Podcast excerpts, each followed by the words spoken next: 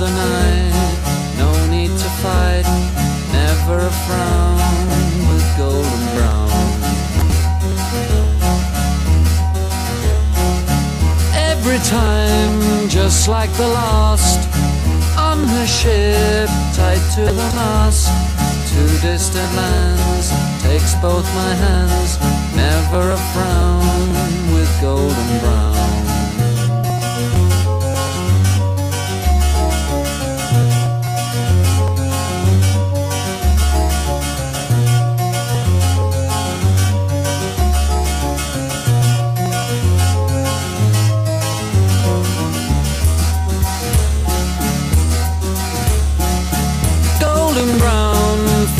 Temptress. Through the ages, she's heading west. From far away, stays for a day. Never a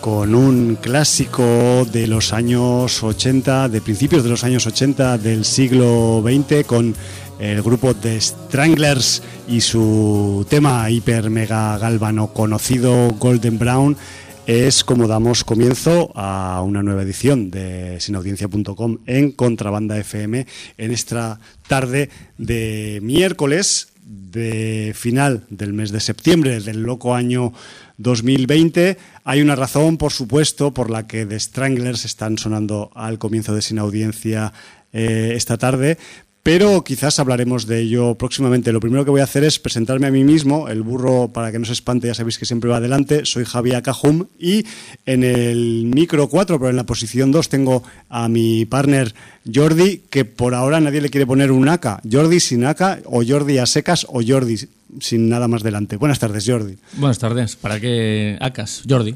Claro, ya está. Hay gente que no necesita O ese sí, tipo de. si quieres un AK. Jordi, AK, Jordi.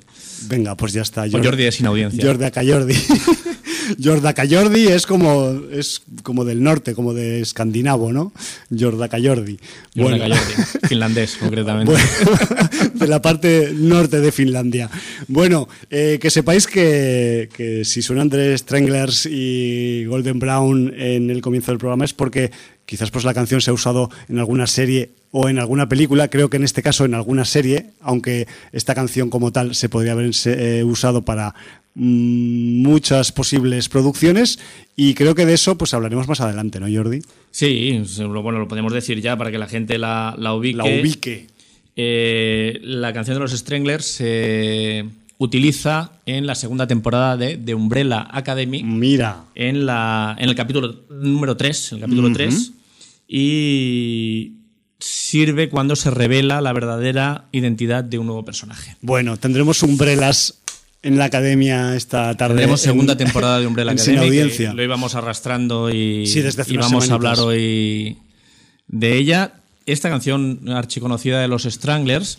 eh, Los Stranglers que fue un grupo que mm, bastante controvertido por su uso y abuso de las drogas. Claro, claro. Y concretamente esta canción, eh, pues dicen que habla de la heroína, de hecho eh, ellos mismos lo confirmaron, Sí. pero también el, el cantante de los eh, Stranglers, que si no me equivoco se llama Hugh Cornwell, dijo que también hacía referencia a una chica Claro. eh, que conoció en Europa, de piel dorada, morena. Cuestiones también- metafóricas. sí. Entonces el Golden Brown hace relación tanto a la heroína como a esta chica y, Sí. y bueno, pues... Sí, eh, los colores pues se pueden parecer a veces en cosas muy distintas en el mundo, como una señora y una sustancia adictiva.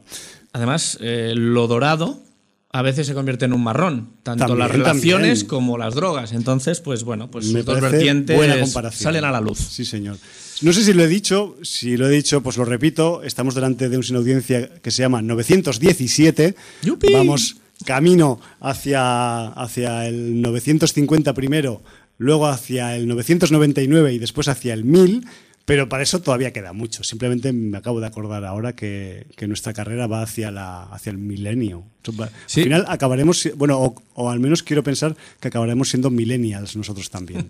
Pero de otra forma. Por cierto, creo que hoy es el Día Internacional del Podcast. Ay, no me Sabes digas. que tan- sí, que todos los días del año han de tener alguna alguna cosa? especialidad, claro. Pues hoy es el Día Internacional del Podcast, entonces, Vale. bueno, pues cae en miércoles, día sin audiencero, como Por somos favor. uno de los podcasts más veteranos del panorama nacional. sí, y vete Y tú no a saber sé yo si del panorama mundial. mundial o al menos Eh, sí. eh, latinoamericano y Sie- europeo. Siempre explicamos la anécdota de que nosotros hacíamos podcast en Real Media en el año 2001, cuando la palabra podcast no se había inventado, No no, se había no se acuñado. acuñó el término hasta Señor. 2004, Sí, lo cual señor. no significa que no hubiera podcast Claro. eh, sin ese término. Y, y bueno, sí, sí, vamos a por los mil y vamos a hablar un poco de lo que acontece en el libro de visitas, aunque antes quiero, por justicia, dar una Sí. noticia de última hora, Sí, de esas feas que no nos de esas gusta feas que no dar. nos gusta dar, y es que ha fallecido Kino. Quino, el de Mafalda, ¿te refieres? El de Mafalda, el padre de Mafalda. pena grande. el dibujante mm, argentino que bueno creó ese personaje que es internacional Sí, ya señor. es un personaje absolutamente internacional y que desde la perspectiva de una niña eh, ponía en ridículo lo que muchas veces pensamos los adultos lo hacemos los adultos Sí, señor. Mucha filosofía, mucha sociología, mucha antropología incluso había en las tiras de Mafalda. pues sí la verdad es que sí y bueno pues un maestro mm, por lo que les- mm, los que le conocieron además una gran persona y quedará su obra pues que es lo, es lo bueno que tiene la gente que deja un legado que aunque ellos nos dejen siempre podremos recurrir a su obra para recordarlos Tendremos un poco de ellos en nuestra esencia cuando releyamos o leamos por primera vez cualquier obra suya. pues sí señor Una pena. Vamos con el libro de visitas. Eh, poquitos mensajes, pero bueno, algunos muy interesantes. Coros el Gris nos dice: He descubierto recientemente Un Don, una serie de animación para adultos Bien. disponible en Amazon Prime. Que por cierto, luego igual hablo de una serie de animación para adultos, ya veremos si da tiempo o no. Uy. Que creo que la recomendaron en el libro de visitas, Sí. pero la he estado buscando con el buscador de libro de visitas y no la he encontrado. Y es una verdadera atrocidad y una verdadera salvajada. Luego. Ojalá entre, pues. Si Bueno, es- pues- Si es ese término. La serie Un Don, eh, disponible en Amazon Prime, con excelentes críticas, y como he visto que no se ha comentado en vuestro libro de visitas, me decidí a verla y comprobar si realmente es para la sin audiencia. Y la respuesta es que absolutamente. Está hecha con la técnica de rotoscopia, con actores como Rosa Salazar o Bon Bob Odenkirk y con un perfecto equilibrio entre ciencia ficción y drama que se ha colocado ipso facto entre lo mejor que he visto en este 2020. Pues siendo una recomendación de Kouros, nos la apuntamos Lo tenemos en cuenta. mucho. Y veremos a ver esta Undón de Amazon Prime. Luego Sudaka nos dice saludos. Siguiendo el hilo de recomendaciones, esta semana encontré en Prime Video Tales from the Loop, serie de ocho capítulos basada en un libro de arte narrativo de Simon Stalenhack, el cual, el cual desconozco, pero que sí pude ver su arte retrofuturista y es excelente. Cada capítulo tiene un principio y un final, pero siempre enlazando una historia general que abarca una pequeña población. Serie bastante seria que enfrenta a los personajes a un dilema ético en cada capítulo, y sin embargo tiene más que ver con la dimensión desconocida que con Black Mirror. Ocho capítulos con ocho directores, y entre ellos tenemos a Ty West o a Jodie Foster. Y un gran reparto. La recomiendo completamente y fue una gran sorpresa para mí. Tales from the Loop. Pues mola. Pues mola, sí. Y luego eh, quería también eh, comentar, porque en Twitter nos han citado No me para... digas. Sí, pero bueno, nos ha citado un amigo que sí, muchas veces interactuamos con él. ¿eh? A ver, Cuéntanos, cuéntanos que nos si, si lo depara- encuentro. que nos depara Educash, que Sí, señor. eh, interactúa siempre con Twitter con nosotros, eh, con nosotros, dice, voy a dejar a modo de recomendación para la sin audiencia una película eh, sci-fi de bajo presupuesto que descubrí en Prime Video. Sí. Es Coherence. Rollo Mindfuck rompe cerebros como vidas temporales. Entonces yo le he contestado, muy buena recomendación, la comentamos en el ya lejano 554. Bueno, y a Eh, veces haciendo digging en las plataformas también se encuentran eso. Sí, ya, ya él, él nos ha contestado. Bravo, pensé que no se había pasado por el programa, voy a escucharlo. Pues eh, está. muy bien la recomendación de Educash porque creo que es la primera vez que se pone en plataformas la película Coherence y para la gente que tenga Prime Video es una buena oportunidad de ver esta película que es esas de como Triangle, como estas películas de dejarte un poquito el culo torcido. Yo es lo que le iba a decir también a Educas, que después de Coherence, que se meta con Triangle, que es anterior, y que nos cuente. Y que también está comentada, no me acuerdo ya en qué programa, más, más antigua todavía que Coherence. Haces un par de huevos o tres pares de huevos. Sí, directamente. y bueno, eso es un poquito por encima la, la interacción con la sin audiencia de, de esta semana. Pues en, el programa de hoy, pues tenemos, eh, a ver, no, es que tengamos estrenos, porque los estrenos este año son un poco esquivos. eh, de hecho, los estrenos viven mayoritariamente casi todas las semanas de, de épocas pasadas y de alguna producción reciente, pero, pero son menos. Y luego, pues también tenemos la, la actualidad de nuestros visionados, de la actualidad que nos traerán muy, muy, muy pronto los festivales, porque ya mm, no sé si, si oléis en el ambiente, huele a Siches ya. Falta una semana para que empiece Siches, prácticamente ocho días, y yo noto, noto el, el tufillo del, del gorila gigante ahí que, que se está expandiendo ya por el, por el aire, de, al menos en Barcelona. Y, y bueno, pues también tenemos cositas que comentar, porque de hecho hace unos días eh, Ángel Sala volvió a hacer otra, otra ponencia de estas que hace con los aficionados y los fans desde, desde el Instagram o TV. Y, y bueno, también tenemos algunas cositas que comentar al respecto.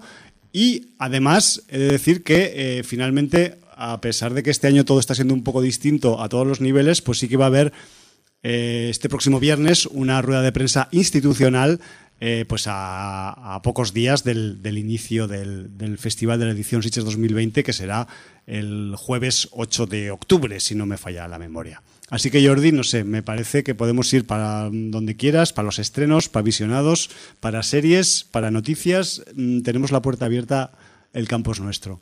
Bueno, si quieres comentar un poco los estrenos de la semana, por Sí. seguir con el orden tradicional. Habitual, sí, sí, sí, sí. De hecho, eh, me he llevado una sorpresa, sorpresa, cuando miro la- esta tarde la, la sección de, de estrenos de la semana, me encuentro con que hay una película que estuvo en festivales el año pasado y además es una película que tiene un título así muy simple, que es La habitación. Con artículo delante, esta vez, por favor, así distinguimos de otros títulos que se puedan parecer. The Room. The Room, que es una película del director Christian Bockman y que pues mm, estuvo pues tanto en Sitges como en Donosti, si no recuerdo mal, y además en algún sitio más supongo que también, eh, proyectada en sus ediciones del año pasado, de 2019, y creo que incluso también la llegaríamos a comentar por aquí, aunque estábamos antes debatiendo fuera de micro que, que no teníamos la certeza absoluta de haberla comentado, pero que los dos habíamos hablado de ella. Entonces, pues que sepáis que la habitación de con Olga Kurilenko y con el Kevin eh, Janssens, pues eh, viene a, a estrenos esta, esta semana. En estas semanas un poco escasas de estrenos, entonces quizás pues una propuesta de, vamos a decir, de mm, fantástico con un poco de ciencia ficción, pues nunca está de más eh, en una cartelera que está pues más bien reseca, ¿no? En cuanto a estímulos sin audiencias, al menos. Y además, pues es mm, una película que al menos os sorprenderá, porque independientemente de lo que hayamos comentado de ella en el pasado, no eh, quita que mm, La habitación es una de esas películas que pone al espectador en la situación de los protagonistas todo, todo el rato. Entonces es mm, como que os va a hacer mucho juego y si vais a verla con, con vuestra pareja ya va a ser la hostia, vais a acabar debatiendo segurísimo porque, porque vamos, es una película de debate, que genera debate también, a pesar de su parte fanta ciencia ficción. Yo, yo creo que, porque lo hemos estado usando, a ver si lo hayamos eh, reseñado o no. Y entonces, eh, yo creo que como tengo sobredosis de- en verano, eh, hay tres programas en que yo estaba fuera. eh, en uno partí por, por teléfono, pero en los otros dos, dos no. Y entonces, eh, luego hice los de- deberes y me escuché los programas. Y entonces yo tenía la duda de, de si se había hablado de, de Room, pero es que como los tres programas de verano estuvo Aida Sí. y también estuve luego, eh, los, los escucho y los veo, de hecho cuando hacen la, la mm, emisión, emisión en de directo de cine en serie. por YouTube eh, los viernes, yo creo que en algún momento Aida habló de The Room. Vale. Y entonces Se te cruzó ahí. Claro, tengo el cruce que es posible que ella haya hablado de The Room no en Sin Audiencia, sino en Cine en Serie, Claro. Y tú no- nunca la hayas sacado de ese, de ese armario. Del saco, de- del del- saco donde van todas esas películas de los festivales que no nos da tiempo, no podemos y se nos van acumulando, ¿no? Es, es una posibilidad. Y además, eh, a mí propiamente se me hace extraño que no la haya comentado porque el, el director de esta de Room, el señor Christian Volkmann, Volkmann, sí. eh, es un tipo que en el año em, 2006 eh, pues eh, hizo una película de animación de corte totalmente ciencia ficción llamada Renaissance que eh, barrió en varios festivales de aquel año, entre ellos ganó incluso en la semana de Donosti, con lo duro que es ganar en Donosti por múltiples factores que siempre comentamos por aquí. Y la animación en blanco y negro de Mr. Bockman de hace mm, 14 años, pues mm, tuvo una gran aceptación. No fue lo mismo con The Room, pero bueno. Curioso que haya tardado 13 años en volver a dirigir, ¿eh? Sí, porque el tipo supongo que se ha dedicado más, eh, creo que a hacer eh, videoclips o otro tipo de productos audiovisuales que quizás pues le han ido rentando más. Sí, es lo que le da de como, comer, como profesional, sí, igual pues el tema eh, del cine pues lo tiene un poco ahí pues de- para, para de vez en cuando, ¿no? En cualquier caso, no sé qué te parece que hagamos, Jordi, si la comentamos, la dejamos para la semana que viene y seguimos investigando a ver si la hemos comentado o no. Yo- creo que no la hemos comentado, porque Vale. además, por la reseña, Sí. eh, hay un dato que me suena mucho, Sí. que emparentaba esta película con una película también que vimos en festivales el año pasado, Sí. que era, eh, ahora no me saldrá el nombre, la del... La de todas las casitas iguales, la urbanización. Vale, sí, y ahora ya, em, yo sí te digo la verdad, ahora estoy en el, en el limbo de la memoria. Sé cuál dices, es la del, la del, de Imogen Potts y el, y el, y el tipo que hacía de... La red social. de el- la red social, sí, el Zuckerberg, ¿no? sí, Jace, Jace, Jace Eisenberg. Ese. Sí, de Eh, Eisenberg y Potts. ¿Y cómo sí. se llamaba esa puta película? Porque Pues es que espera, además que tengo te un cruce de déjame- cables. déjame que te lo busco, Y es sé que... que- no es el título y me sale todo el rato de antena, de antena, que es la turca, que No, no, no, es. no, no, no. Y entonces no me sale esa que. Vivarium, coño. Eso, Vivarium. Vivarium, coño, no, perdón. Sin el coño. Podéis quitarle el coño, es Vivarium. Sí, a ver, eh, son películas de pareja y son películas en las que... no lo decía por la pareja, lo decía por lo que viene luego. Vale. Ese emparentamiento Tam- está. Está, está, está total. Y quiero decir, tiene consecuencias igual que en Es que, es que podría, es que ahora que lo estás diciendo, Jordi, es que, Estás viendo una similitud muy grande. es que son conceptos muy porque son del paralelos. mismo año las dos películas, si no me equivoco. Las dos son ¿De de, 2019? de 2019, sí, señor. Pues me, tírate a la piscina, háblanos de The Me Room. tiro, me tiro Sí. a la piscina y hablamos de The Room con esos recuerdos que yo pueda tener así, a bote pronto, de, de una película que vi pues prácticamente hace un año y que yo pensaba, pues eso, que, que la habíamos pasado por aquí. Eh, craso error. Pues bueno, eh, ¿qué tiene The Room dentro? Pues The Room nos plantea una situación de esas tuerceculista que afecta a una pareja, que es un poco, en eso se parece mucho a Vivarium, y en las consecuencias de la situación tuerceculista, pues también se va a parecer. También hay una casa. Quien haya visto las dos pelis pues se va a dar cuenta. También hay una casa y en una casa pues que pasan cosas que no son habituales.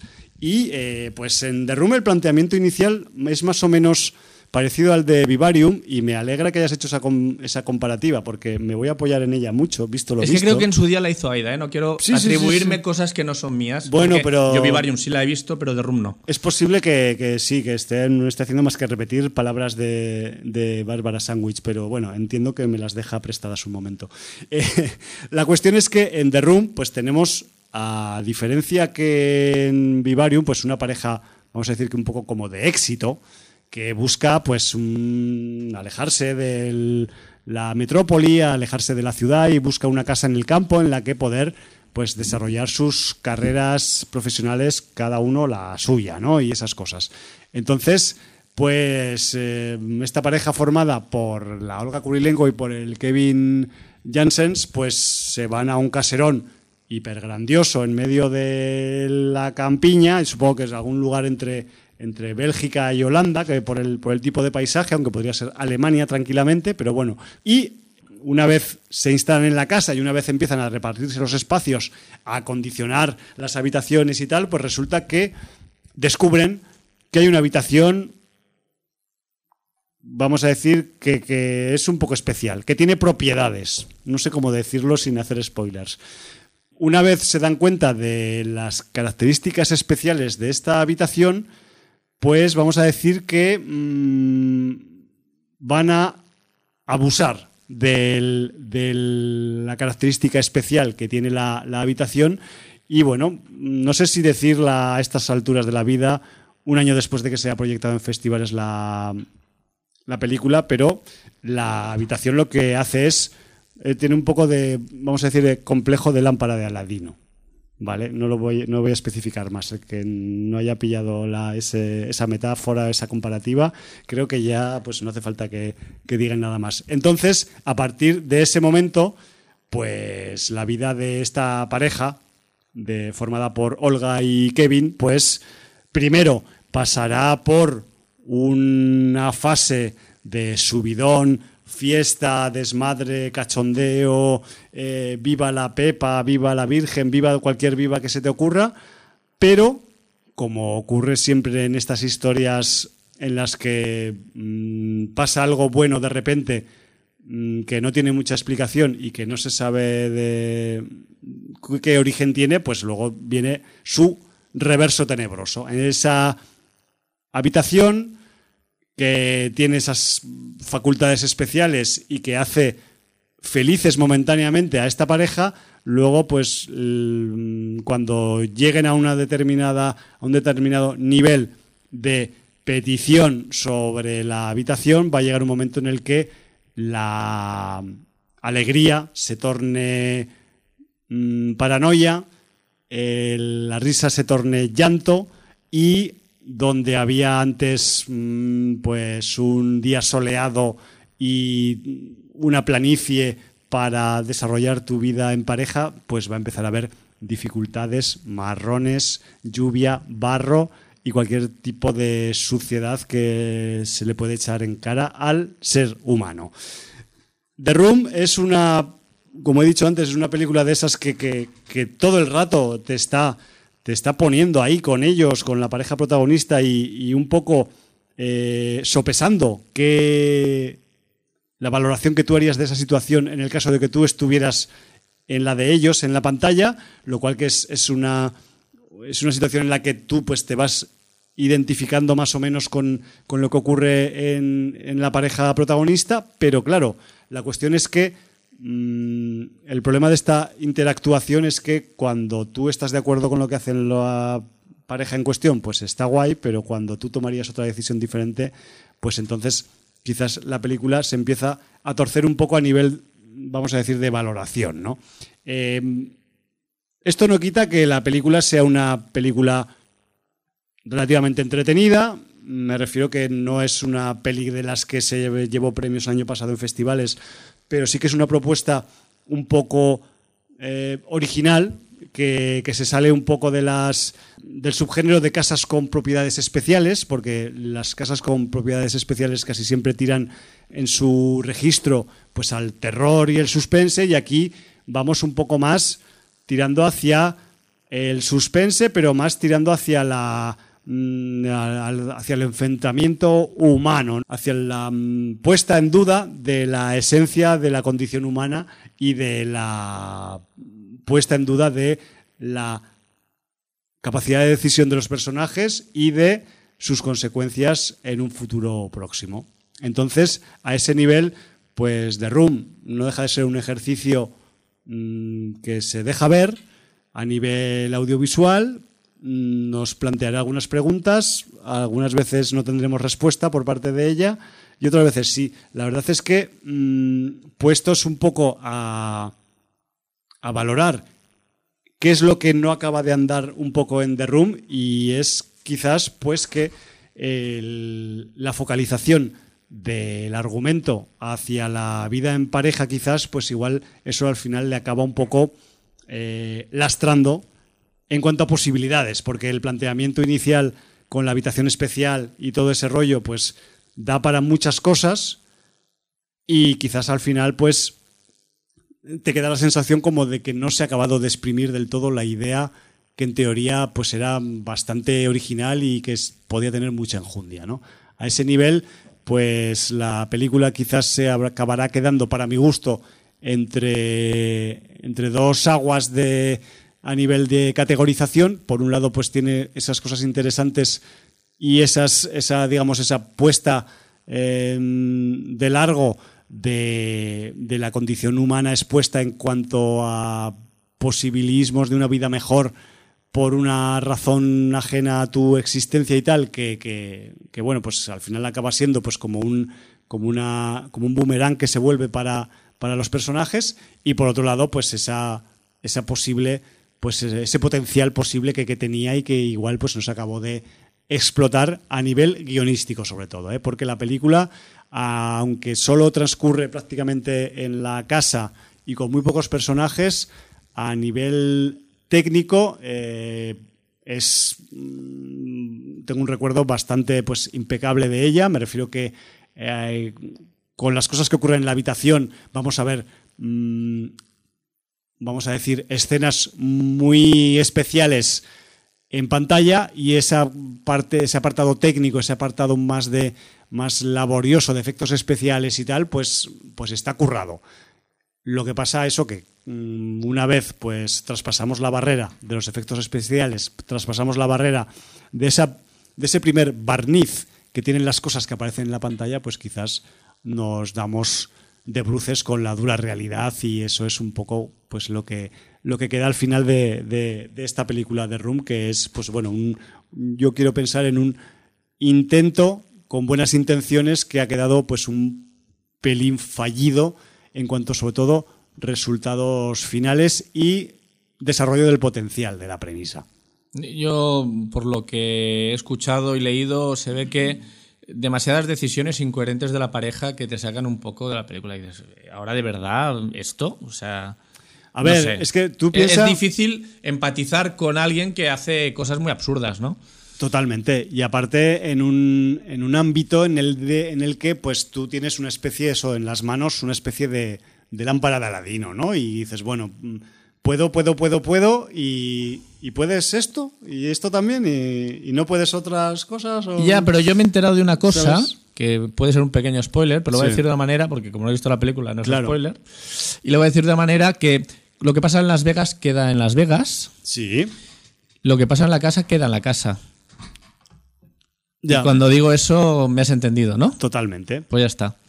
Entonces, claro, eso también es una cosa que cuando ellos experimentan por primera vez ya lo tienen que saber, ¿no?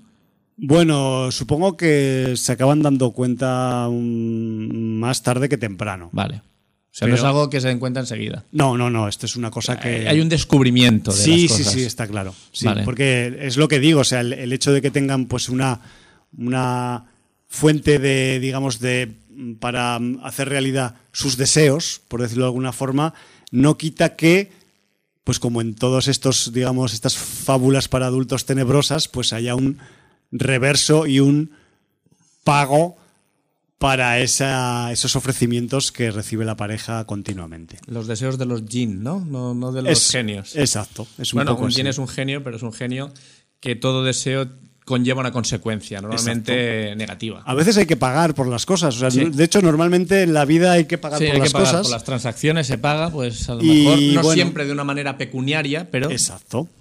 Pero ya estamos acostumbrados en el fantástico y en el fantaterror y, y en la ciencia ficción, pues que a veces el hecho de tener esa, esa mm, digamos, ese artilugio de adelanto técnico o ese don o esa habilidad o esa o ese deseo cumplido, pues conlleva un pago. Y, bueno, de eso pues debemos estar un poco siempre eh, atentos y ser conscientes de que aquí en la realidad no es nada gratis, pero es que en la ficción tampoco.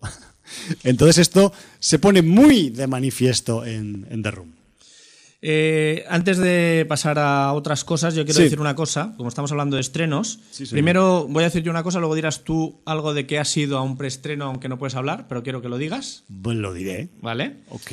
Y yo hablando de los estrenos, también ahora las, las plataformas pues estrenan. Sí, señor. Estrenan o reestrenan o traen cosas que, que, bueno, que puedes ver en sus plataformas. Creo que es medianamente conocido que el señor Bezos, el dueño de Amazon, Sí. es un friki. Y le gustan, pues, todo el tema, pues, fantástico, terror. El ficción. friqueo. El friqueo, en general. Señor.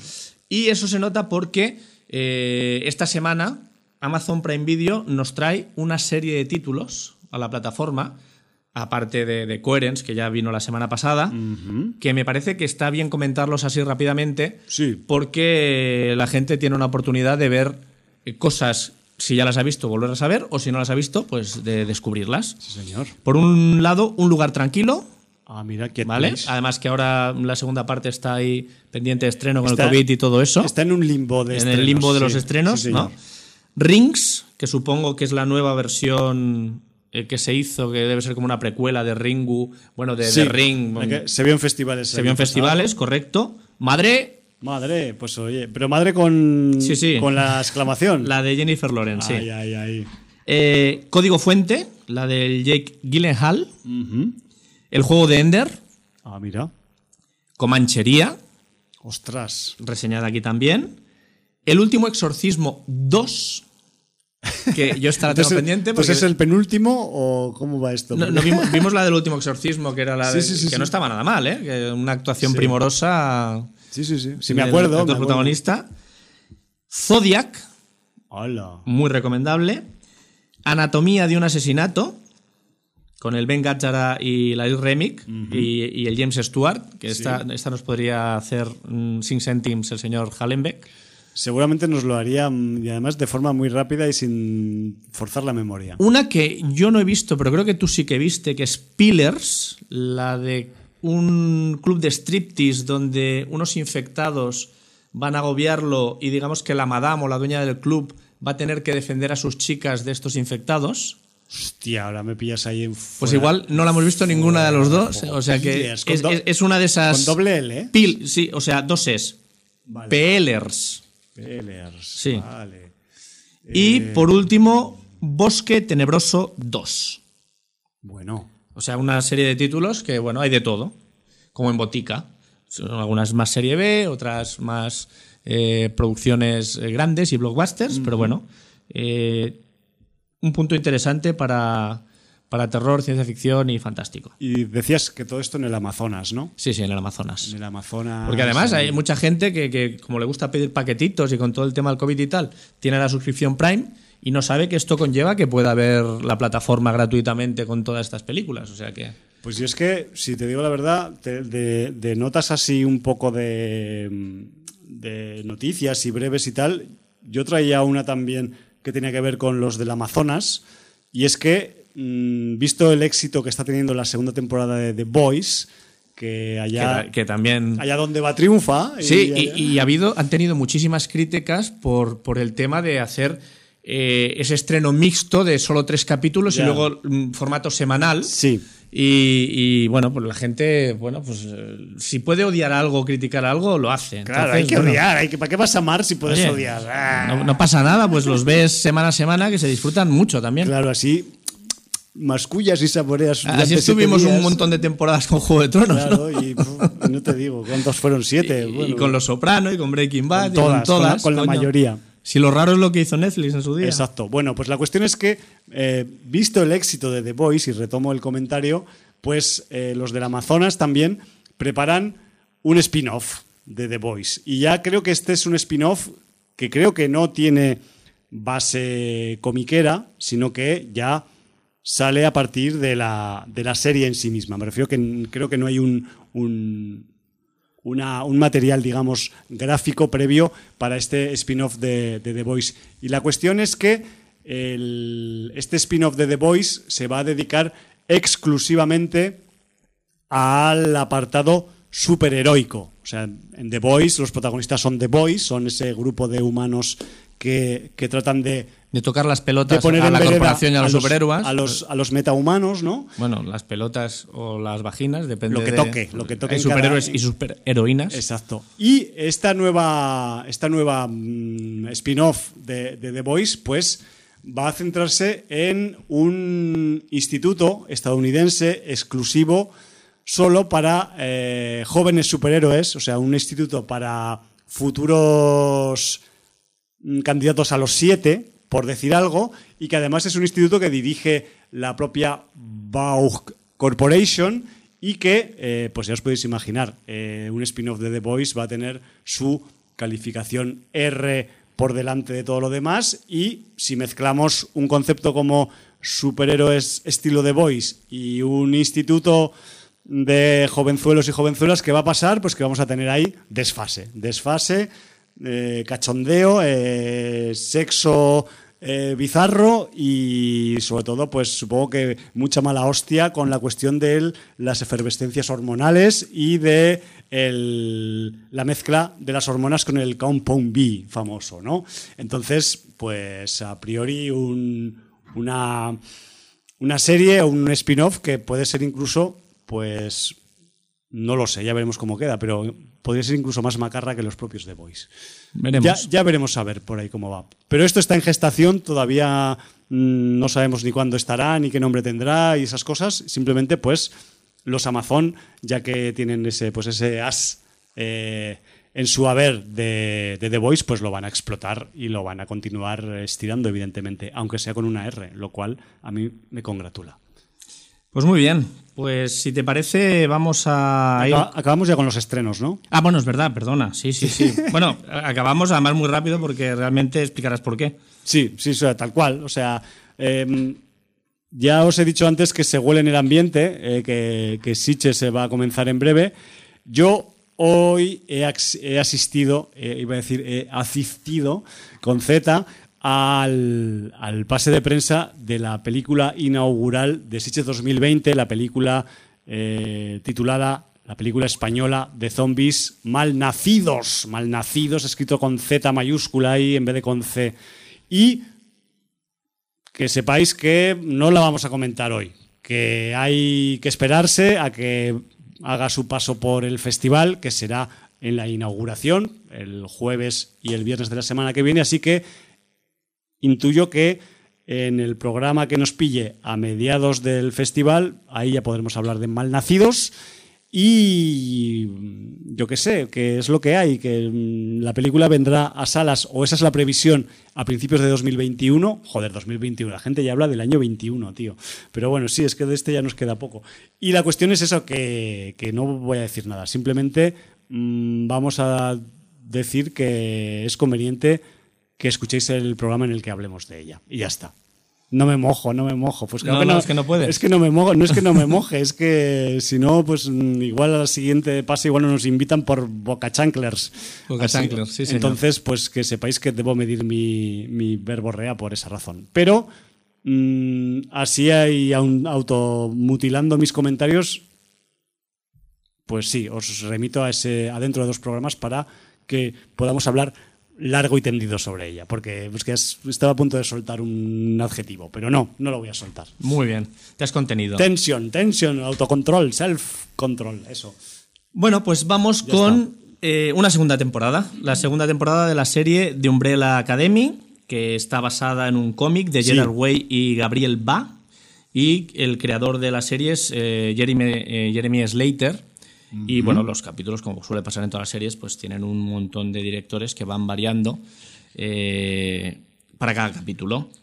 Eh, en el reparto, pues bueno, tenemos eh, la misma gente de la primera temporada con algunas adiciones.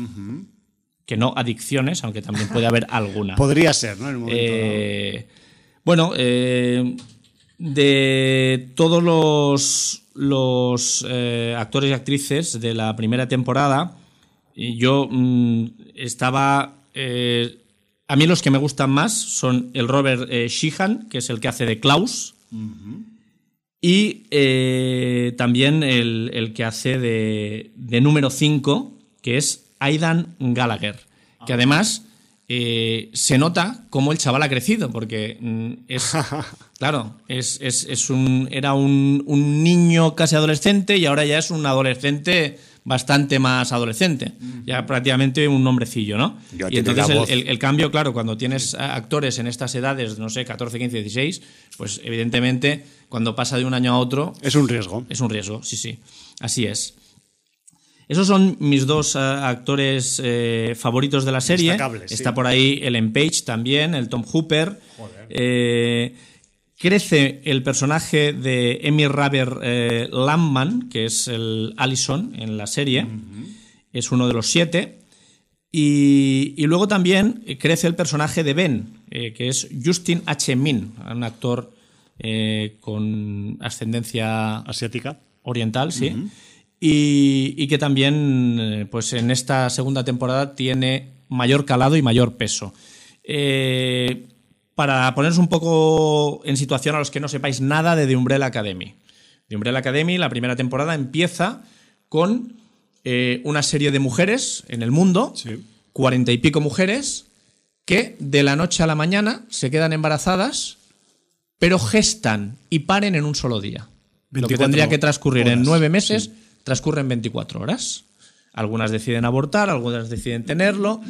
En fin, hay un señor, un mecenas, un tipo que tiene la llamada Umbrella Academy, con un paraguas de, de símbolo, Sí, sí, sí. que consigue comprar en una transacción monetaria, comprar siete de estos bebés para llevárselos y adoptarlos y educarlos él. Sí, sí, sí. ¿Vale? Y entonces, bueno, con el paso del tiempo se demuestra que estos bebés nacidos en estas extrañas circunstancias han sido capaces de desarrollar poderes. ¿Vale? Y él, bueno, hace un supergrupo de niños para luchar contra el mal. Sí, es, podría ser una especie de profesor Xavier. Algo así. o, Lo que pasa que aquí, bueno, pues eh, la mezcolanza con, con humor, con paranoias, con frustraciones, eh, un, un director de la academia muy estricto, su padrastro es muy estricto con ellos, y, y hace que, bueno, pues que cada uno, aparte de sus poderes, pues psicológicamente tengan pues bastantes lagunas, bastantes eh, déficits que, que, bueno, que van a, a dar unos perfiles psicológicos diversos y eso va a conllevar a unas situaciones también diversas en la serie. Ya. La conclusión de la temporada 1 es exactamente el arranque de la temporada 2. Tal Eh, cual, empalmado. todo. Sí.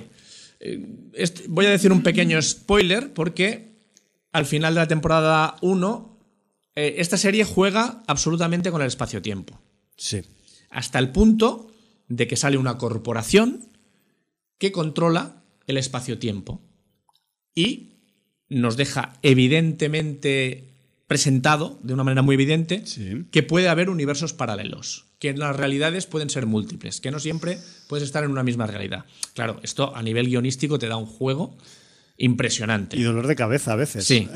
Entonces, ¿qué pasa? Que este grupo, mm, eh, que, como he explicado al principio de la serie, pues un grupo de niños en el primer capítulo de la primera temporada, pero ya cuando acaba la serie, en la primera temporada, ellos han crecido. Todos, no exactamente, porque hay uno, que es número 5, que es este chico que he dicho que es un adolescente, Sí. que precisamente tiene el poder de viajar en el tiempo, que por unas circunstancias se queda eh, pues siendo un adulto, de hecho es el más viejo de todos porque ha viajado en el espacio, entonces le han transcurrido muchos años, pero su aspecto físico no ha cambiado. Vale. Y entonces ha quedado como adolescente. Es el único que ha quedado como adolescente. Es como una especie de vampiro adolescente. ¿eh? Sí, es como, exacto. ¿Sabes la niña de entrevista con el vampiro que Sí. estaba histérica porque no podía crecer? Sí. Tenía necesidades físicas, pero en un cuerpo de niña de 11 años pues no podía llevarlas a cabo. Bueno, pues Era Kristen Dance, ¿no? sí, no me acuerdo. De niña, creo. Sí, posiblemente. Eh, bueno, pues eh, a consecuencia de lo acaecido al final de la primera temporada, en esta segunda temporada, digamos que todos aparecen en torno a los años 60 de la siglo- humanidad que conocemos Del nosotros, siglo XX. del siglo XX, pero en distintos años y todos por separado. Con lo cual, esta segunda temporada vamos a empezar a seguir a los personajes, cada uno por un lado De forma individual. de forma individual.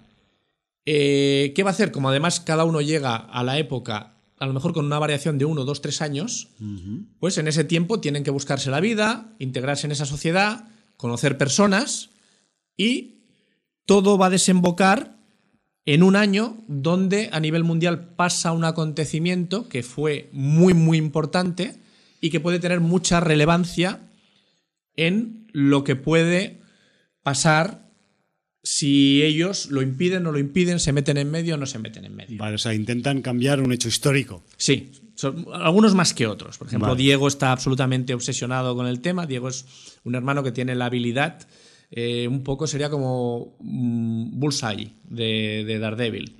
Tiene una puntería increíble Con, con lanzando cualquier tipo de objeto, pero además incluso puede lanzar cuchillos con efecto que giran 90 grados y, y lo que sea, ¿no?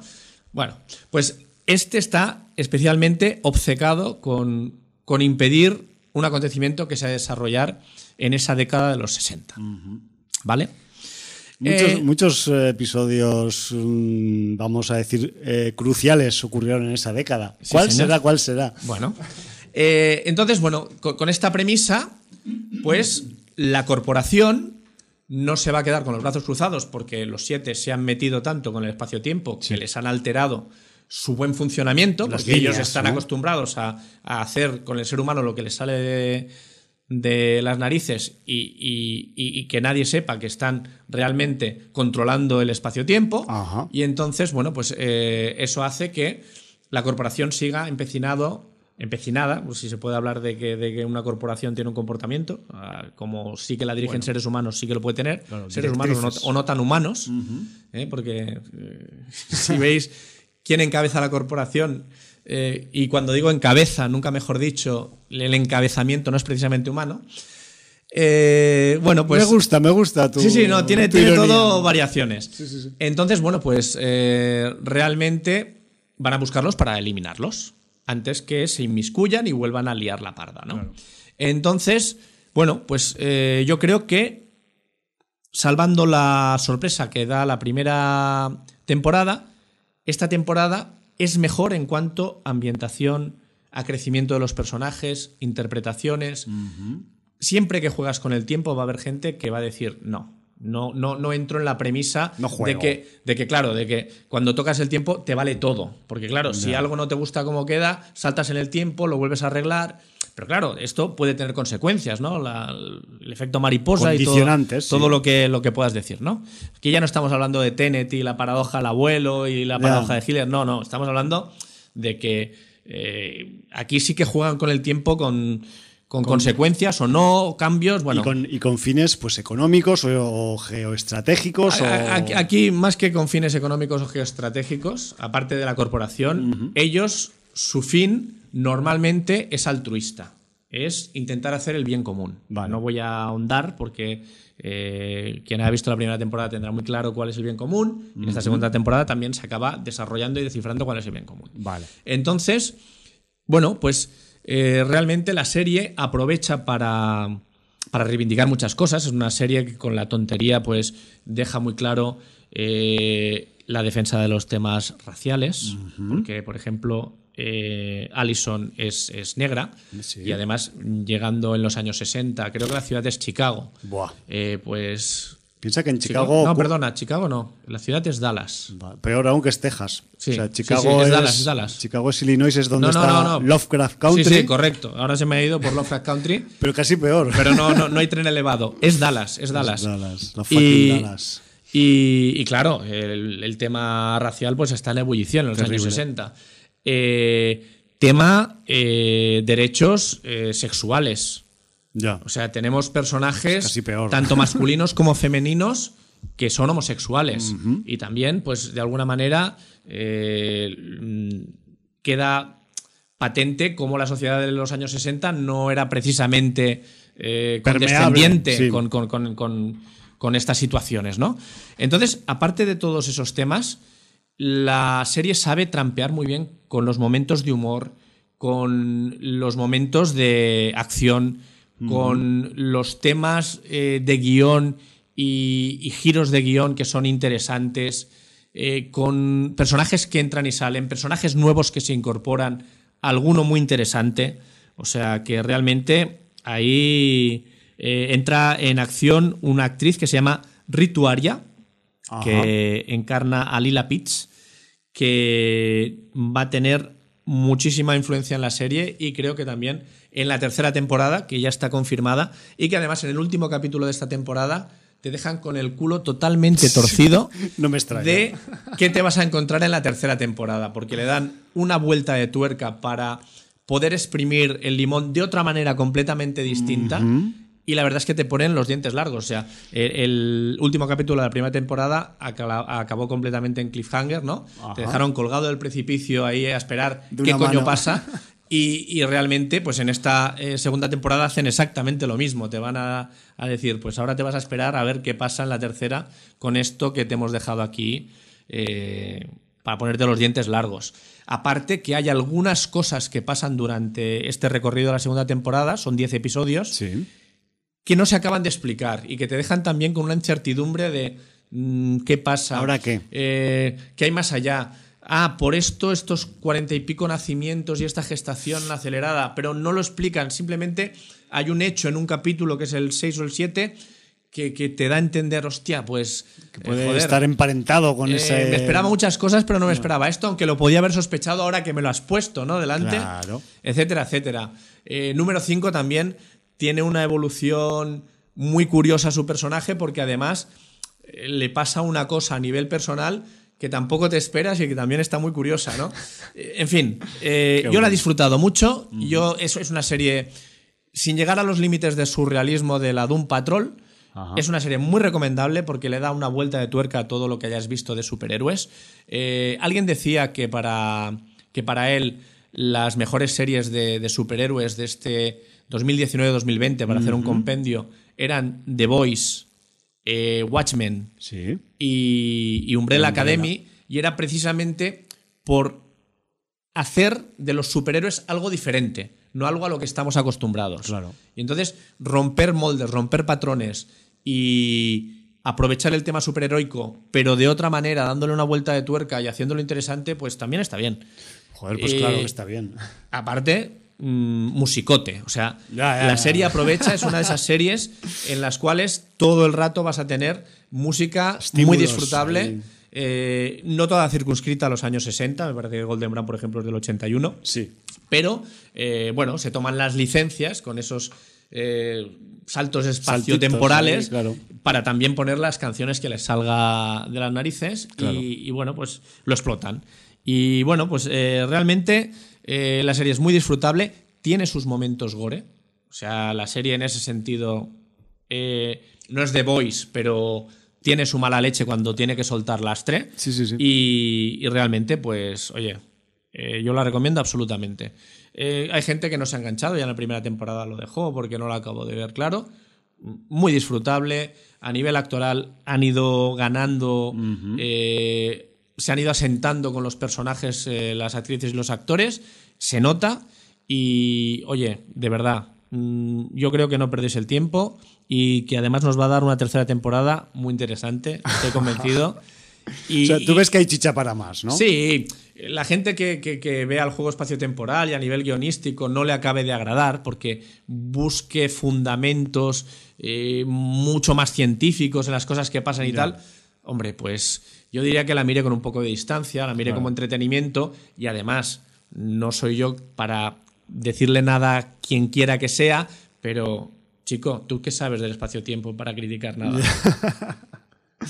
Bueno, sabemos lo que sabemos. Por que eso, es todo, como, como realmente... todo teoría, más Eh, bien. Solo, solo hay teoría, Pura ¿no? teoría, Pues eso. Eh, El espacio-tiempo, mm, nosotros, por nuestra experiencia, solo se mueve hacia adelante.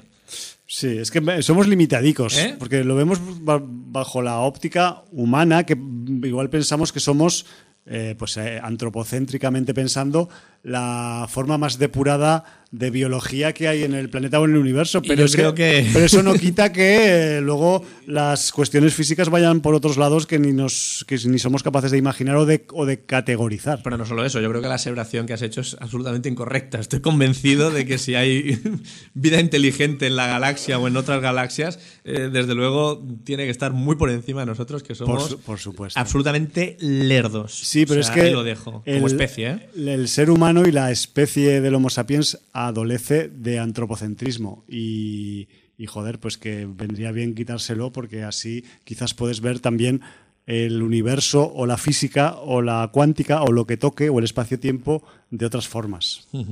Pero bueno, para eso está la ficción también, para desarrollar ahí. Pues eso, nosotros solo vemos el tiempo hacia adelante. Sí. Eh, en Héroes eh, teníamos alguien que lo podía ver parándolo en el momento. Sí. Y, Tenía, y- tenía un botón de pausa. ¿eh? y en Umbrella Academy, pues eh, pueden saltar hacia, en el tiempo, hacia adelante, hacia atrás, eh, de muchas maneras. Y, y no solo eso, tienes una organización que se dedica a controlar A gestionar. que, que- que el espacio-tiempo funcione como ellos quieren. Ya. Ya lo dejo. Bueno, ya sabemos las corporaciones para qué quieren controlar las Bueno, cosas. The Voice tiene su corporación. Sí, sí, sí, por eso. Las corporaciones están ahí siempre. Las corporaciones son Que- siempre que- el que malo. Pobres en eso- corporaciones. En eso yo creo que es la parte más realista de todas estas series. Ya, ya, ya. Que las corporaciones son las que realmente mandan y dominan el mundo. Bueno, Por delante de los estados, los políticos y todo lo que me, quieras. me temo que es una cruda realidad mm, lo queramos aceptar o no. O lo queramos maquillar o lo que sea. O sí, o ahora voto a tal, ahora voto a cual. No, no, no, perdona. Eh, es aquel señor de aquella oficina, de aquel rascacielos de la parte de arriba, el que viaja a todos lados en helicóptero y en jet, el que, o el que quizás se teletransporte y se lo guarda para él, el invento de la teletransportación, el que, digamos, pues eh, gestiona, eh, eh, los designios de la humanidad, de las humanidades. Pues sí, vaya usted a saber. Pues oye, yo ya te digo que no me voy a enganchar a Umbrella Academy porque no puedo, pero me engancharía en una realidad paralela o quizás en, en otra situación en la que mi trabajo fuera eh, engancharme a series. Hombre, yo, yo te digo una cosa, si tienes oportunidad, lo que pasa ya sé que tienes mucho acumulado por ver, pero... Y además esto lo digo en la, cuando empieza la temporada otoñal de la mandanga, o sea que... Además te digo una cosa, o poco te conozco o acabarás, si la ves, acabarás siendo fiel admirador de número 5. Bueno, es que en general la serie me llama cada vez que oigo hablar de ella, que oigo hablar a alguien de ella, o sea, seas tú o leo una reseña por ahí o me intento no, comer los spoilers y esas cosas, y, joder, pues que, que me abre el apetito total, pero claro, eh, entre eh, la apertura de apetito y la y la condición humana diaria y semanal del tiempo limitado, pues bueno, cuando descubres esas cápsulas de tiempo que se pueden eh, poner como anexos a las 24 horas que tiene el día, actualmente en nuestra realidad, pues quizás me voy a meter con este y con unas cuantas más. ¿Sabes que ha, ocurrido una ironía en, en, directo? Cuenta. Porque yo normalmente cuando hablamos de las cosas me intento abrir pues una ficha de IMDB. Sí, para una, ir una, mirando. Hago una, yo lo mismo con la tablet cuando un, hablas tú. ¿eh? Una Wikipedia, un no sé qué, ¿sabes? Pues un poco para pa estar un poco ahí pues en, en, contacto con el, con el conocimiento que se está un poco, eh, digamos, exponiendo, ¿no?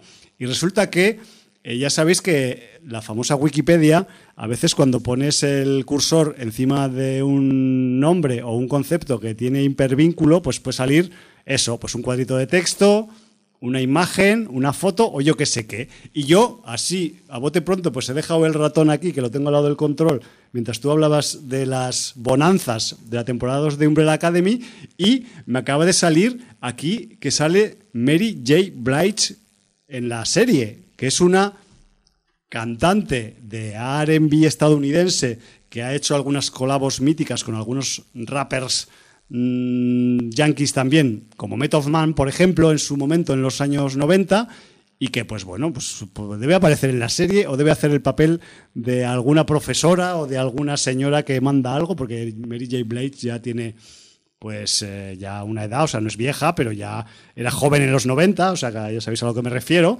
Y, y bueno, pues eh, me ha sorprendido gratamente que, que- que también sabía de, de su de que tenía una carrera actoral en ciernes, porque ya había hecho alguna producción que otra. Pero claro, no me había fijado que, que aparece en el reparto de Umbrella Academy. Pero bueno, Eh, estoy mirando a ver si la encuentro por, por IMDB. Sí. A ver qué personaje hace, porque no, no es de los personajes. no es de los principales, ¿no? No, no Quizás aunque ¿Te, pone, ¿Te pone el personaje que hace? Eh, no, en principio no, pero le, le- le puedo buscar si me das un Mary momento- J. Blige. Sí, Ah, sí, sí, es uno de los personajes importantes. Pero en la primera temporada vale. hace de chachá. Ya sé quién es. Mira, Ese es el silbido de... De Chachá. de Chachá.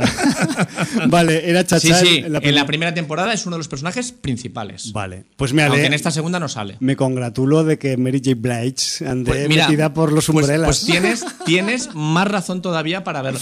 A ver, está talludita, Sí, pero hombre. tampoco te pienses que. Porque hace. Encima hace un papel de acción, ¿eh? Ya ves. Pero de acción, cuando digo acción, de acción, ¿eh? Acción de verdad. Sí. Que reparte Sí, pifostios. Eh, el personaje de Chacha, es más, te voy a decir, es uno de los asesinos de la organización que, persigue a los siete de la Academy en la primera temporada. Buala, O sea que- Qué bueno. Sí. Pues sí, sí, sí, ya tenía el apetito abierto, ya me lo has acabado de dejar ahí, vamos, eh, de par en par, que dicen en mi pueblo. Pues sí. Bueno, Umbrella temporada 2, eh, tan recomendable, vamos a decir, como la primera temporada. Sí, O, incluso más. Y decir que también hay dos personajes que me sacan de quicio. Bueno, De- dentro de los siete, Sí. eh, que no, no los actores, ¿eh? porque para mí los actores lo hacen muy bien, Jordi, pero son un inciso. y Luther. Un inciso, ¿por qué Dime. siete? También como los siete. Es que el 7 se, usa, se usa mucho en la ficción. Sí, sí, Ahora sí. Cierro, cierro el paréntesis, sigue hablando de estos dos. Eh, bueno, es que en la Umbrella Academy son siete. Pues no sé, Vale. habría que, que preguntar a los creadores A los del, guionistas, del cómic. general. No, porque también sale de un cómic, igual que The Voice. Entonces sí. ahora no sé si Gerard Way y Gabriel Ba escribieron el cómic antes o después que The Voice, no tengo ni puta idea. Bueno, es una coincidencia, supongo. O igual es Hay- una coincidencia. Hay, muchos Sa- grupos de que el- siete por que- ahí. Que, que el 7 es un número mágico, un número cabalístico, un número muy importante en sociedades como la judía. Eh, Entonces, bueno, como ¿quién pone la pasta para los cómics y para los judíos? Entonces, Claro. que salga el 7, ¿no? Eh, Siete hay, siete. no lo sé, no lo sé. bueno. Entonces, eh, sabemos que el 7 es número de suerte también. Claro. Tenemos en Sitges la sección Seven Chances. Por también. ejemplo, entonces eh, es fácil que el 7 pues, sea un número Sí, recurrente. recurrente y no tanto de azar. Vale, vale. Aunque sea la buena suerte en el azar, eh, sea una cosa pues buscada, que, que el 7, pues. Lo que te decía de los dos personajes Sí, por favor, que que si no me interpretan descentro. Ellen Page y Tom Hopper, que son Vania y Luther, eh, más Luther que Vania, son personajes que te sacan un poco de quicio. Ellen Page incluida también. Sí, sí, el personaje de Vania que interpreta Ellen Page eh, a veces es cansinica. Bueno. Es cansinica. Y Luther es el pagafantas, el, el llevar la vela en la mano. Es que no sé si esta expresión es- me la he inventado igual en castellano, porque hay una expresión catalana que es anam al siri a la mà. Aquí- pero será como una aguantavelas. Bueno, anam al siri a la mà quiere decir que, que poner la otra mejilla, que, que, que- Ah, no, no eres, muy confiado y que te la van a dar. Aguantavelas es cuando. No, aguantabelas es cuando vas con una pareja y, Y tú tú vas eres el solo. tercero, sí, y no quieren un ter- Anam al trío. siri a la mà quiere decir eh, ser confiado, ser, ser Ya. una persona que, que te van a dar por todos lados porque tienes muy buena fe, ser un buena fe. Sí, sí, sí. ¿Vale? Entonces, Un poco inocente. si, si alguien sabe si, si, si en castellano existe la expresión ir con la vela en la mano, o- pues no lo sé, pero, pero como de confiado, ¿eh? no, no Sí, sí, como sí. de aguantavelas, que ya es una expresión que ya es conocida. ¿no? Sí, sí, sí. Entonces, pues le pasa eso. Y, y es tan trozo de pan y tan, aunque él intente no serlo, y tan pagafantas en muchos casos. Porque podría ser un Somniatruites también, ¿o no? es que es, es- es, eh, de alguna manera era el líder del grupo cuando Sí. era un grupo de, de- de chicos, de adolescentes, un grupo juvenil que, que- que luchaba contra el crimen y tal. y, y con el tiempo va descubriendo cosas que, que- que es que le dan todas en, en los dos carrillos, no, no en el mismo carrillo, o sea, en los dos carrillos. Y no aprende. Y, y bueno, es que le, o sea, además le pasa, es, es- es uno de los, de los que tiene una transformación a nivel físico que también le, le condiciona psicológicamente. Eh, voy a desvelar un pequeño secreto. Está enamorado de una de sus hermanastras. Buah. ¿vale? Porque recordemos que todos son, son, son un grupo que cada uno es de, de, de- de- su padre, no lo sabemos porque la gestación es muy rara, Sí. pero cada uno es de su madre, con lo cual, aunque sean hermanos de acogida, no son hermanos eh, de sangre, no son consanguíneos, con lo cual, pues pueden haber relaciones pueden sentimentales Sí, sí, entre ellos, ¿no? Pues eh, conviviendo en la academia Sí, durante y, tanto y tiempo. más siendo hormonalmente adolescentes. Sí. Bueno, es- eso pasa en los primeros capítulos de la primera temporada, Vale, luego vale. ya crecen, pero hay algunos que las hormonas las tienen da también. igual, da igual la edad. Sí, además, en el caso de Luther, las hormonas no son 100% humanas. Eh, con lo cual. Tú lo que eh, quieres es que ve la serie. Es que te la vas a tener que ver.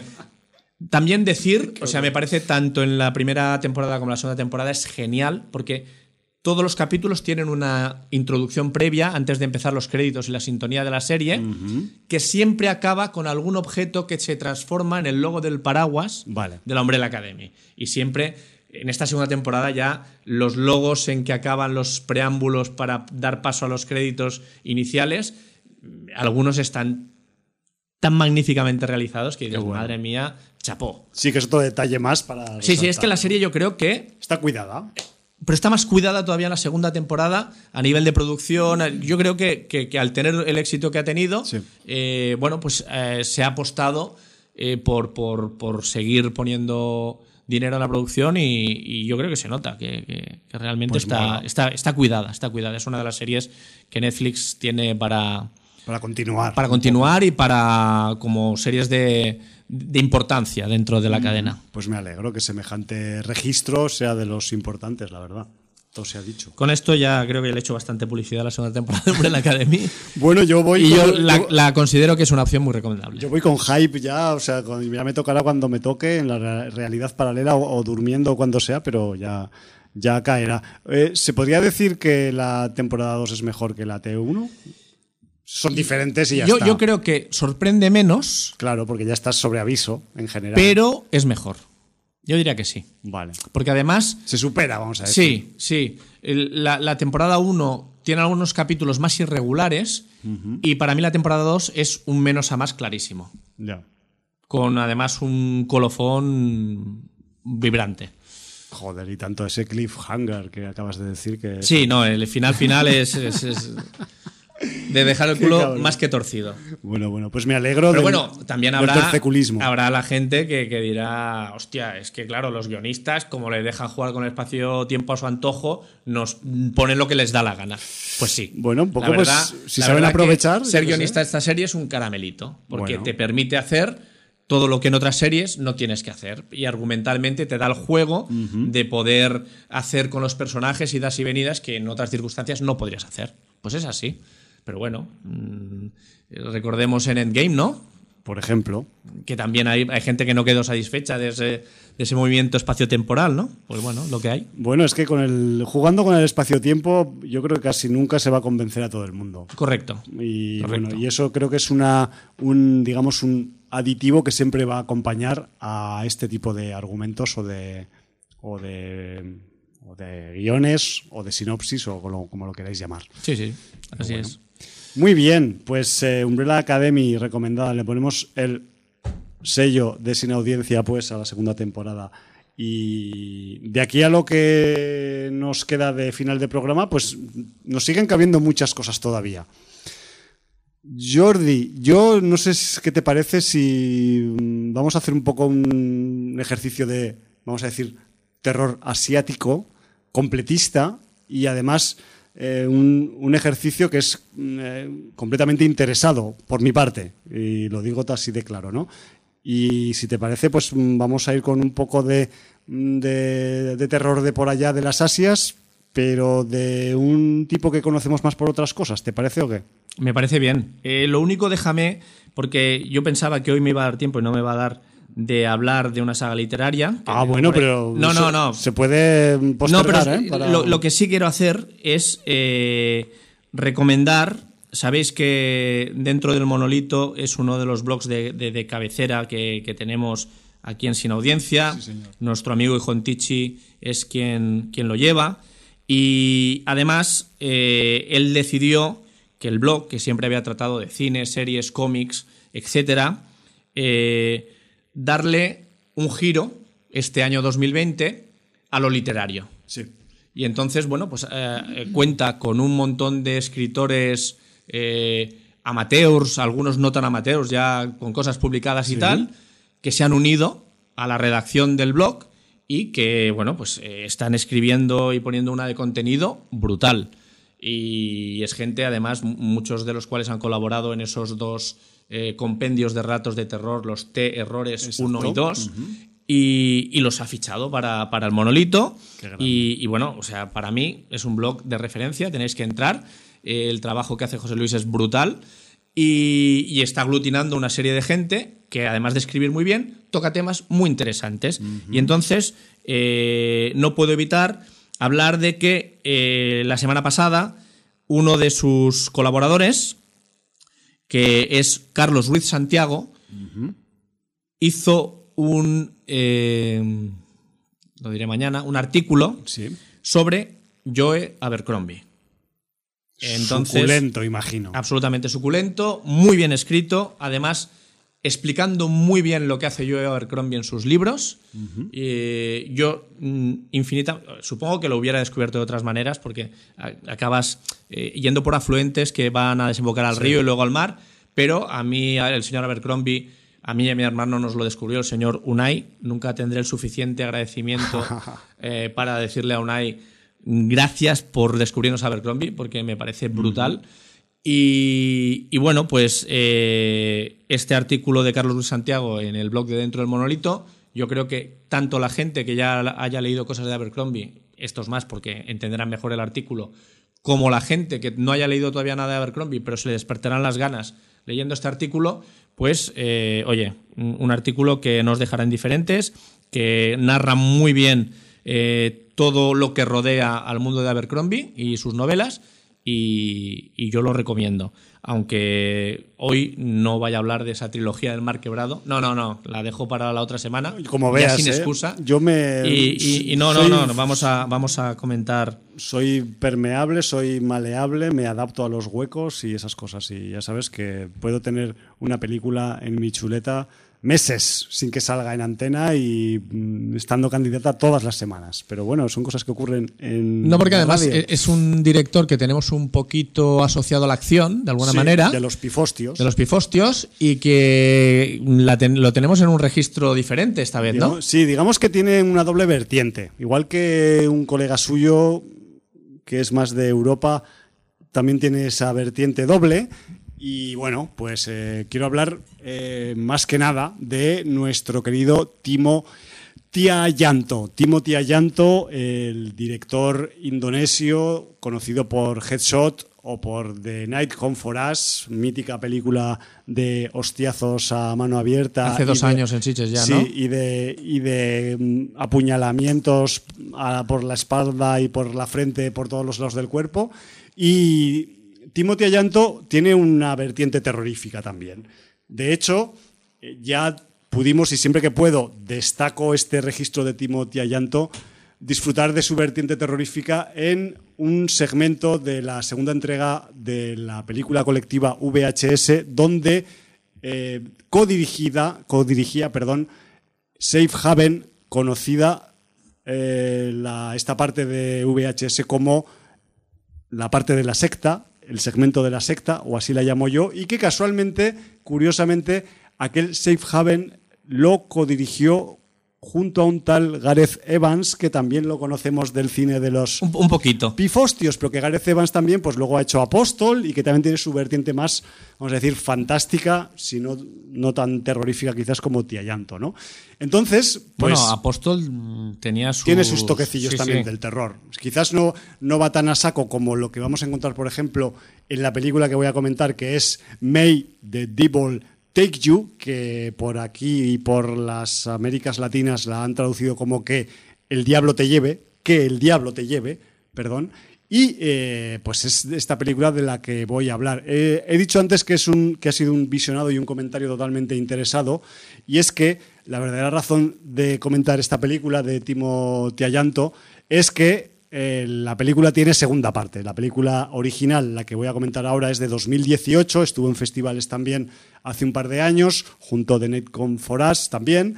Y la segunda parte de My The Devil Take You pues se podrá ver en festivales en esta temporada 2020 y como hay posibilidad de que se cruce esta segunda parte por mi, por mi cara y por delante de mis ojos y de mis retinas, pues he decidido pegarle un vistazo porque como Tía Llanto me llama la atención por otras razones, he dicho, hostia, me acuerdo de Safe Haven. Vamos a, vamos a ver qué, qué, qué, registro tiene este hombre con el, con el terror un poco y con el, y con el tema más, un poco más oscuro y no, y no tanto de la acción, ¿no?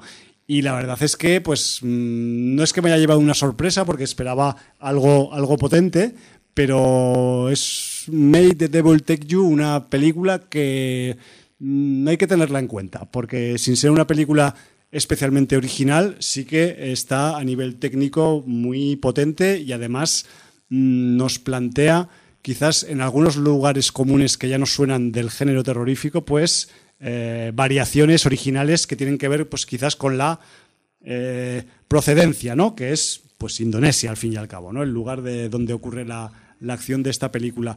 Por cierto, la película también, si queréis buscarla, es fácil porque está distribuida por la gran N. Entonces, pues, si os apetece pegaros un baño de sustos indonesios, pues lo vais a tener relativamente fácil. Me refiero que no va a costar encontrarla por ahí. Y, y yo de paso voy a dar un consejo gratuito, que no os pase lo que a mí, que es que si leéis la sinopsis de la segunda parte, no la leáis porque os dicen si alguien sobrevive o no sobrevive de la primera parte. Sí, además la sinopsis, Cabrones. la sinopsis empieza tal cual, o sea, lo has dicho muy bien Jordi, porque yo ya he leído la sinopsis, Ya, bueno, ya. he leído la primera palabra de la sinopsis. Y ya y- directamente, claro. sí, sí, te hace spoiler de, de la primera si no la has visto. Exacto, entonces vamos a hacer como que no hemos leído nada Sí. y que no sabemos los nombres ¿Tú de los- leíste la sinopsis después de ver la primera? Eh, sí, yo es que Ah. intenté no. O sea, vi que venía la segunda parte, vi que era el tía llanto y dije, mierda, esto voy a hacer un. Voy a, voy, voy a cumplir ahí una. Voy, voy a adelantarme a los acontecimientos. Sí, voy a adelantarme a los acontecimientos y voy a prepararme el terreno para, para esta temporada 2020, ¿no? Que es, que es un poco el rollo que, que ya podía haber visto la película hace tiempo, pero bueno, mira, son esas cosas que pasan, que, que a veces la premura y la cercanía de determinados um, hechos o acontecimientos pues te empujan a, a acelerar. Bueno, estamos en Indonesia, voy a explicar un poco de qué va May the Devil Take You.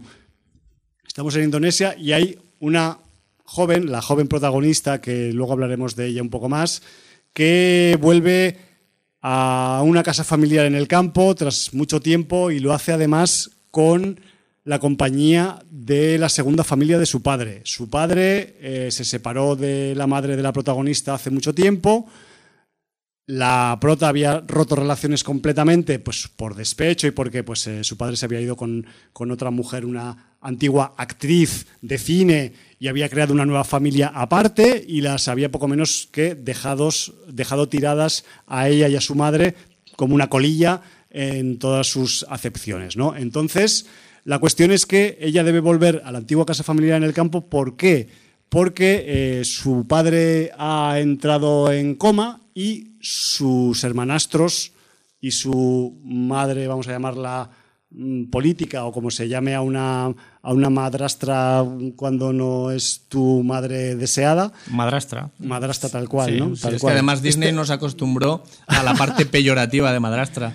Bueno, pues ante el coma del padre, la familia, digamos, de la segunda del segundo intento por hacer una familia de su padre, se pone en contacto con ella para que le ayuden a sacar algo de partido a esa vieja casa del campo que tenía la familia en origen y en la que ella vivió algunas épocas mm, cuando era joven, eh, infantil y adolescente, pues de cierta mm, pues armonía y de momentos felices y cosas así, ¿no? Entonces, pero claro, ¿Qué es lo que ocurre en una película indonesia en la que está Timothy Ayanto y que además pues tiene un título como este? Pues que en esa casa hay cosas y hay misterios escondidos que igual sería mejor no conocer, porque una vez llegue la protagonista a la casa con su familia de adopción, pues van a empezar a descubrir cosas tremebundas que quizás mejor no deberían haber descubierto. No voy a contar nada más porque aquí tenemos pues una película que es festivalera con todas las letras, sin lugar a dudas, que tiene ya con esto que os he dicho, pues os podéis imaginar un referente principal muy evidente y que es públicamente reconocido por el propio director y tal, que es eh, Evil Death, y así lo voy a decir, no es un spoiler, o sea, podría ser May the Devil Take You un vamos a decir, un remake apócrifo a la Indonesia de, la, de la, película Evil Dead, pero eh, lo guapo aquí es pues la parte del componente del folclore asiático que, que, acompaña a la función, ¿no? Porque yo ahora después de que se haya puesto de moda el folk horror como término, yo es que ahora empiezo a ver folk horror casi por todos los sitios donde miro, Jordi, y entonces cuando veo un componente que es un poco pues de las, de las tradiciones de los países igual un poco alejados de Europa y tal, que se meten en una eh, función de terror como es esta, pues a mí me acaba saliendo el término en la cabeza rápido, ¿no? O sea, si, si otras cosas son folk horror, ¿por qué no va a ser folk horror eh, Make the Devil Take You? Apóstol de Gareth Evans era folk horror también de alguna También, manera. Un O sea, poco pues a la, decir que, a la irlandesa, que- ¿no? La- que lo- los directores coincidieron, luego diversificaron, pero mm, con influencias paralelas, vamos a decir, ¿no? Claro. Y la verdad es que en esta película, pues igual, eh, pues ya digo que el, peso de Evil es, es fuerte y quizás también en el argumento mm, la película juega un poco en exceso con los eh, tópicos de, vamos a decir, del, subgénero de casas de lugares recónditos, lo cual pues también ya tenemos una cierta experiencia en este tipo de registros, pero la verdad es que como decía antes, la, puesta en escena y las cuestiones técnicas están tan bien resueltas que a mí pues no me importó mucho que, el, argumento pase por algunos lugares que ya hemos transitado porque la, propuesta a nivel visual y a nivel, vamos a decir, eh, argumental y de efectos especiales, pues es, es bastante, bastante fuerte y bastante potente. ¿no? La peli se provee al espectador de, de bastantes dosis de angustia. Tenemos angustia, tenemos momentos que son bastante escalofriantes, tenemos alguna que otra torcida de culo, tenemos maquilla- maquillajes muy guapos que tienen que ver pues con ese folclore un poco tenebroso de, Indonesia también, que- que- que- que, pues igual a nosotros como, como gente de otra parte del mundo, pues igual pues nos chocan mucho más que, que a los de allí o lo que sea. Y luego también pues tenemos algunos momentos gore pues bastante potentes, ¿no? No sé si os acordáis de las muñecas vudú, pues en Indonesia también se usan algunas muñecas parecidas y que tienen funcionalidades parecidas a las muñecas vudú. Y esto da mucho juego en un determinado momento de la película, que además es un, un juego bastante macabro, por no decirlo de otra forma más diplomática. Eh, aparte, también la, la peli tiene uno de esos prólogos, porque últimamente vemos muchas películas en las que, digamos, te adelantan un, trozo de argumento en el prólogo sin saber por qué cuando estás, em, digamos, iniciando el visionado. Y este es ese caso, ¿no? Aquí tenemos un, un, un prólogo de esos que, primero, no se pueden contar en antena y, segundo, que ya eh, te deja de primeras, así, de que en la primera escena de la película, con ganas de ver más y de decir, hostia, ya, ya me has ganado casi con la primera escena, cabrón, aunque luego, después de los títulos iniciales de crédito, haya un pequeño valle hasta que luego se vuelve un poco a, entonar, ¿no? Pero con el prólogo de Made the Devil Take You, pues realmente ya dices, hostia, yo, yo empecé a frotarme las manos, ya dije, joder, guay. Y bueno, y realmente pues luego ya cuando se desarrolla el argumento y la familia y la prota van a la casa y empiezan a pasar las cosas, pues, pues sí, sí, tenía razón el prólogo, ahí hay, chicha, hay chicha. Y luego además, pues también hay que decir que, que igual pues también eh, en algunos momentos, sobre todo en la parte de presentación de la situación y de los personajes, después del prólogo este que hablo y tal, igual las cuestiones familiares que se nos presentan en la película pues pueden igual resultarnos un poco igual de vu anodinas o pues la típica típica familia enfadada, ¿no? De, hostia, pero es que tú no me llamas en años y ahora que se ha puesto mi padre malo, me llamas para ver si le sacamos algo de pasta a la casa del campo que ya no va nadie, que está ahí medio abandonada, no sé qué.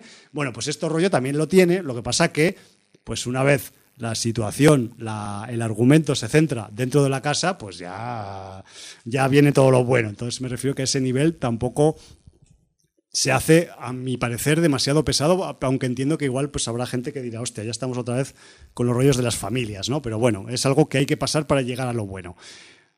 A ver, que es que la película, para mi gusto, pues eh, tiene fuerza.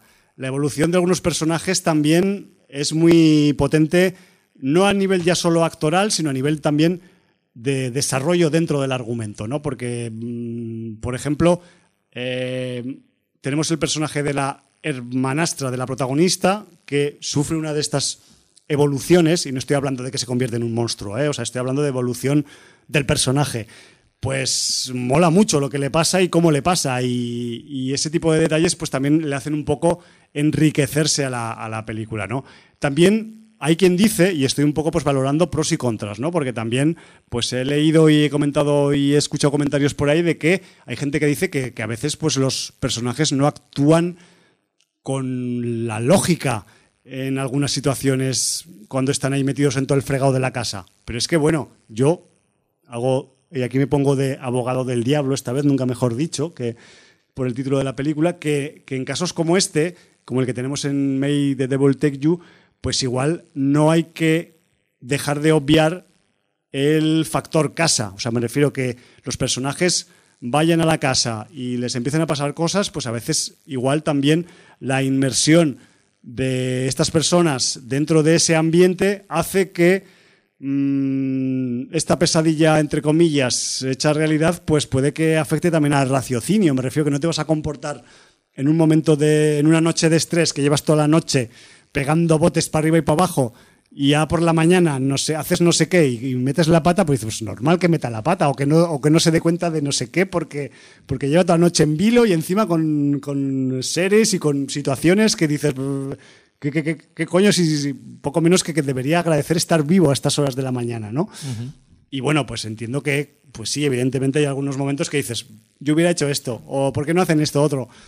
Bueno, pues hacen esto, chicos, están ahí estresados, están ahí que no, que no dan más de sí porque la situación les, les pesa demasiado, porque de hecho pesa mucho la situación en la que se, la, que se, la que se les pone encima a los personajes en esta, en esta película. O sea, las incongruencias de los personajes eh, son disculpadas por el estrés vivido, no como en The Room, que son incongruencias eh, no tan motivadas por nada, sino porque sencillamente... Sí, el ser humano es así. El ser humano es, bastante a veces es un poco idiota. deleznable, sí.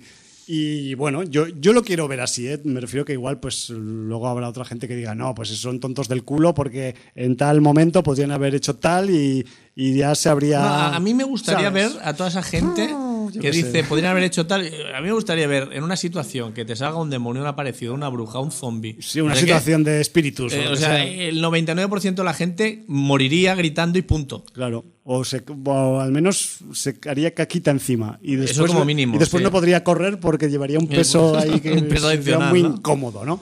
Pero bueno, no sé, yo también lo, lo, comento pues al nivel para que veáis que yo también intento pues un poco balancear la opinión y que no, y que no os estoy eh, digamos, vendiendo nada, sino que pues eh, hay gente que no le acaba de cuadrar este rollo e incluso hay gente que con el rollo de que se parece demasiado a Evil Death, pues ya, ya la denostan completamente, ¿no? Como que es, es una película mm, totalmente pues obviable y, y, realmente pues a mí me parece que, que, que, es, que es muy potente visualmente, que a nivel técnico está muy guay y que de hecho pues tenemos eh, en el reparto, aunque no seamos muy, mm, muy duchos en el, en el cine indonesio, pero tenemos algunas caras que ya nos pueden sonar, porque por ejemplo la protagonista es la actriz Chelsea, perdón, Chelsea. Chelsea Island, que la vimos por ejemplo en Headshot, que también tenía su papel.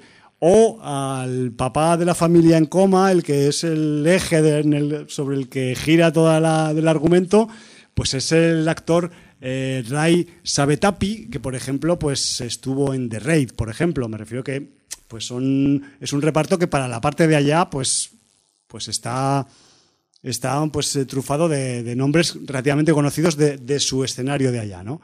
Y yo qué sé, pues para mí, ya te digo, para un registro así, festivalero, potente, de, de película con casa en la que pasan cosas chungas y que además eh, ves como la maraña del argumento se va enredando y que luego mm, esa maraña pues es difícil de mm, deshacer porque no va a haber manera de deshacerla más que mm, si ocurre un deus ex máquina en el guion o algo así que, deseemos y crucemos los dedos de que no ocurra pues yo qué sé me refiero que es una película muy muy disfrutable a efectos terroríficos y yo animaría a la gente a que primero que no se deje de influenciar por el posibles críticas mmm, que la categorizan por debajo de su verdadero valor y que, y que joder, que, que, es un registro que para mi gusto, a mí es que también pues reconozco que tengo una cierta debilidad por el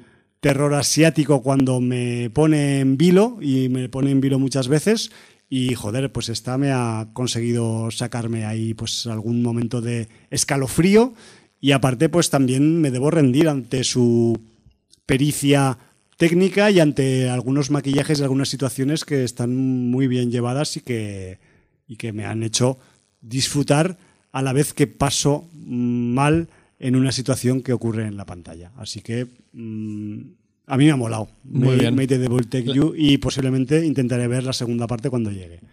¿Basiches no lo sabes? Va a Sitges. Va a Sitges, Va a vale. No sé si irá a algún sitio más. No sé si en Molins quizás también la habían barajado o no, porque ahora a mí a veces ahora ya me bailan los nombres con el triángulo Sitges, Donosti, Molins y algunas Bueno, yo, las yo puedo cambiar de sitio. Sabiendo que puede caer en Molins, que no está cerrada la programación todavía, eh, y como está en la Gran N, has comentado, ¿no? Sí, señor. Es posible que me la vea. Bueno, eh, quizás tú la veas con un poco más de raciocinio que yo, pero Ya, mm, a ver, ya has dejado claro que es un divertimento, que es eh, para disfrutar y tampoco hay que... y que hay que fijarse sobre todo en la- las caras de las personas y de los demás eh, seres que no son personas que aparecen en la película porque a mí me parecen, o sea, sub- algunas de ellas sublimes a nivel de pues eso, de maquillaje y de caracterización y de situación también, porque igual también es lo que digo, la, el hecho de que tengamos una mm, historia que es componente sobrenatural a saco, pero indonesio, pues yo qué sé, chico, a mí es que me, pues me pone, igual es que ese tipo de, de parámetros pues me ponen y ya está, y, y me acaba poniendo.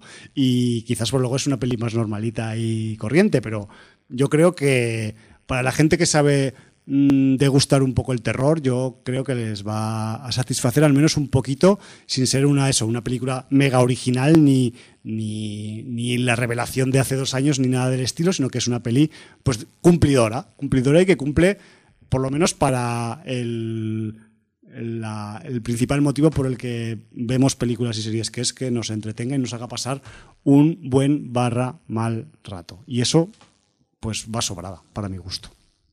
Pues muy bien, pues eh, con esto yo creo que ya hemos consumido nuestro tiempo, como habitualmente hacemos, ¿no? Sí, tío, porque yo te iba a comentar, pues tenía algunas noticias por ahí, tenía pues una- que igual pues algunos detallitos más de Sitges a nivel organizativo y tal, pero bueno, Estamos fuera de como, tiempo, como el viernes eh, se celebrará la rueda de prensa previa al, a la inauguración del festival el próximo jueves de la semana que viene, pues ya el miércoles que viene le damos un último repaso apretón a cosas importantes del Sitges mm, de cualquier tipo, sean organizativas, sean eh, parámetros sanitarios, que también va a haber que decirlos para que la gente los tenga en cuenta, y todo este tipo de rollos y de logísticas que, que, bueno, pues que también son importantes, aparte de las películas, porque para ir a ver una película tienes que llegar a un sitio y hacer determinadas cosas para poder estar en la butaca viendo la película.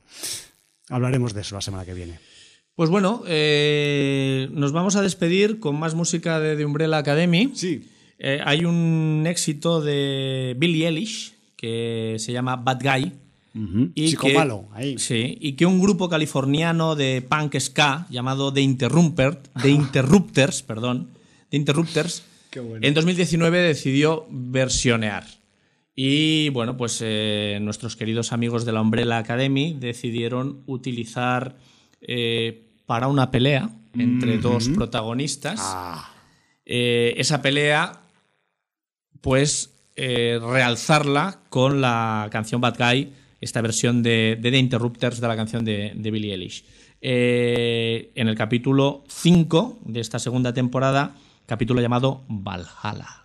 No me digas, madre Más mía. dientes largos. Madre mía, Valhalla. Vamos allá. Pues bueno, eh, yo no lo habría explicado mejor.